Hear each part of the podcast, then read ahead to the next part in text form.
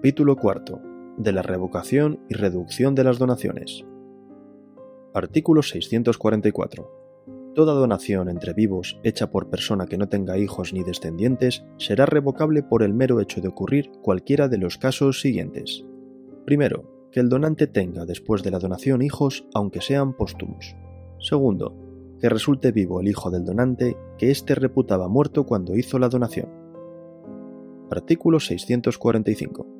Rescindida la donación por la supervivencia de hijos, se restituirán al donante los bienes donados o su valor si el donatario los hubiese vendido. Si se hallaren hipotecados, podrá el donante liberar la hipoteca pagando la cantidad que garantice, con derecho a reclamarla al donatario. Cuando los bienes no pudieren ser restituidos, se apreciarán por lo que valían al tiempo de hacer la donación. Artículo 646 la acción de revocación por supervivencia o supervivencia de hijos prescribe por el transcurso de cinco años, contados desde que se tuvo noticia del nacimiento del último hijo o de la existencia del que se creía muerto. Esta acción es irrenunciable y se transmite por muerte del donante a los hijos y sus descendientes. Artículo 647. La donación será revocada a instancia del donante, cuando el donatario haya dejado de cumplir alguna de las condiciones que aquel le impuso. En este caso, los bienes donados volverán al donante, quedando nulas las enajenaciones que el donatario hubiese hecho y las hipotecas que sobre ellos hubiese impuesto, con la limitación establecida en cuanto a terceros por la ley hipotecaria. Artículo 648. También podrá ser revocada la donación a instancia del donante por causa de ingratitud en los casos siguientes. Primero, si el donatario cometiere algún delito contra la persona, el honor o los bienes del donante. Segundo, si el donatario imputare al donante alguno de los delitos que dan lugar a procedimientos de oficio o acusación pública, aunque lo pruebe, a menos que el delito se hubiese cometido contra el mismo donatario, su cónyuge o los hijos constituidos bajo su autoridad. Tercero, si le niega indebidamente los alimentos. Artículo 649. Revocada la donación por causa de ingratitud, quedarán sin embargo subsistentes las enajenaciones e hipotecas anteriores a la anotación de la demanda de revocación en el registro de la propiedad. Las posteriores serán nulas. Artículo 650.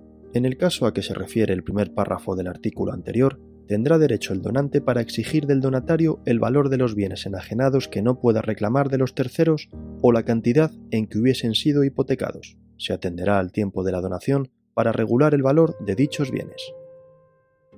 Artículo 651. Cuando se revocare la donación por alguna de las causas expresadas en el artículo 644 o por ingratitud y cuando se redujere por inoficiosa, el donatario no devolverá los frutos sino desde la interposición de la demanda. Si la revocación se fundare en haber dejado de cumplirse alguna de las condiciones impuestas en la donación, el donatario devolverá, además de los bienes, los frutos que hubiese percibido después de dejar de cumplir la condición. Artículo 652. La acción concedida al donante por causa de ingratitud no podrá renunciarse anticipadamente. Esta acción prescribe en el término de un año, contado desde que el donante tuvo conocimiento del hecho y posibilidad de ejercitar la acción. Artículo 653.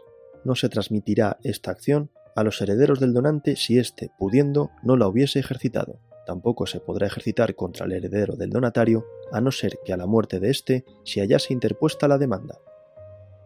Artículo 654.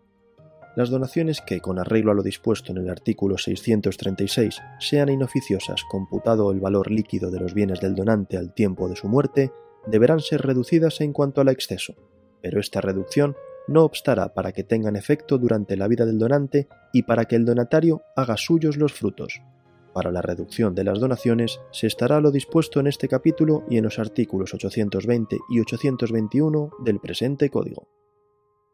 Artículo 655.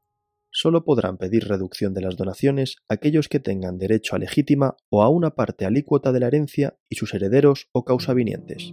Los comprendidos en el párrafo anterior no podrán renunciar su derecho durante la vida del donante ni por declaración expresa ni prestando su consentimiento a la donación los donatarios, los legatarios que no lo sean de parte alícuota y los acreedores del difunto no podrán pedir la reducción ni aprovecharse de ella.